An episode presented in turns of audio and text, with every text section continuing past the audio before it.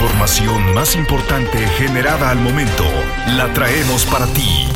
Radioincro.com Es el 14 de febrero de 2023, Día del Amor y la Amistad. Tengo para ti la información. Muy buenos días. Actualidad informativa. Radioincro.com En Querétaro es prioridad construir, rehabilitar y mantener la infraestructura social y urbana con énfasis en comunidades, barrios y colonias, afirmó el gobernador del estado Mauricio Curi al entregar la modernización de cuatro calles en la colonia Reforma Agraria en la capital del estado, la cual representó una inversión de 22.6 millones de pesos en beneficio de 2.600 habitantes. Siempre estarás informado con radioincro.com. En este acto, el presidente municipal de Querétaro acompañó al gobernador del estado para la entrega de esta obra que brinda una mejor imagen urbana, calles más seguras y un sistema eficiente de agua potable, drenaje sanitario y drenaje pluvial. Las noticias de Querétaro están en radioincro.com.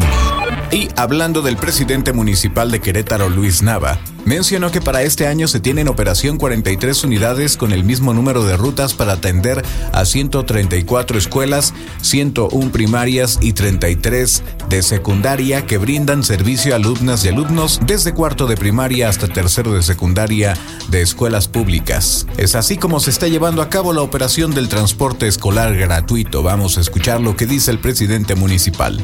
Estamos muy contentos porque venimos a platicar con las alumnas y alumnos de la secundaria número 2, General Mariano Escobedo, sobre el servicio del transporte escolar gratuito, que además de traerlos de forma segura a su escuela, les ahorra una lana en su transportación diaria y además ayuda a reducir el número de vehículos transitando en la ciudad.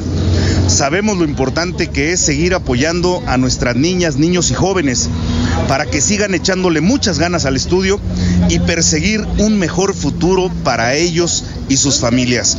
Por eso, ya son más de 4.000 alumnos de primaria y secundaria que se benefician a diario radioincro.com, el medio en que puedes confiar.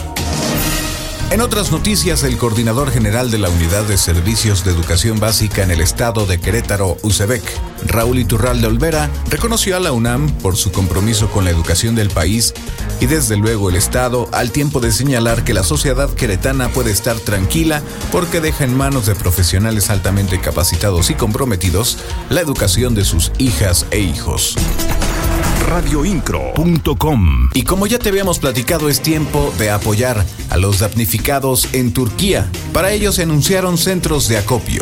Para conocer más de esta información vamos con mi compañero Alexis Morales. La secretaria de Gobierno Guadalupe Murguía Gutiérrez encabezó el anuncio de la apertura de los tres centros de acopio en Querétaro para recibir apoyos de la población en beneficio de los damnificados de los países de Turquía y Siria.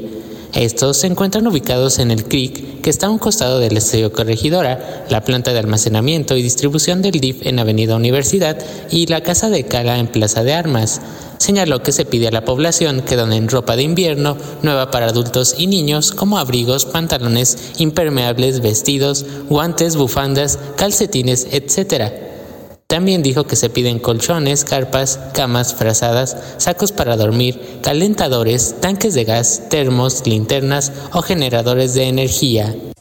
Este será un trabajo coordinado, por supuesto, por el sistema estatal DIF, así como por la Oficina de Representación en México del Gobierno del Estado, a través de Paloma Palacios y vamos a trabajar conjuntamente buscando hacer llegar el mayor apoyo posible a estos países y a las personas damnificadas.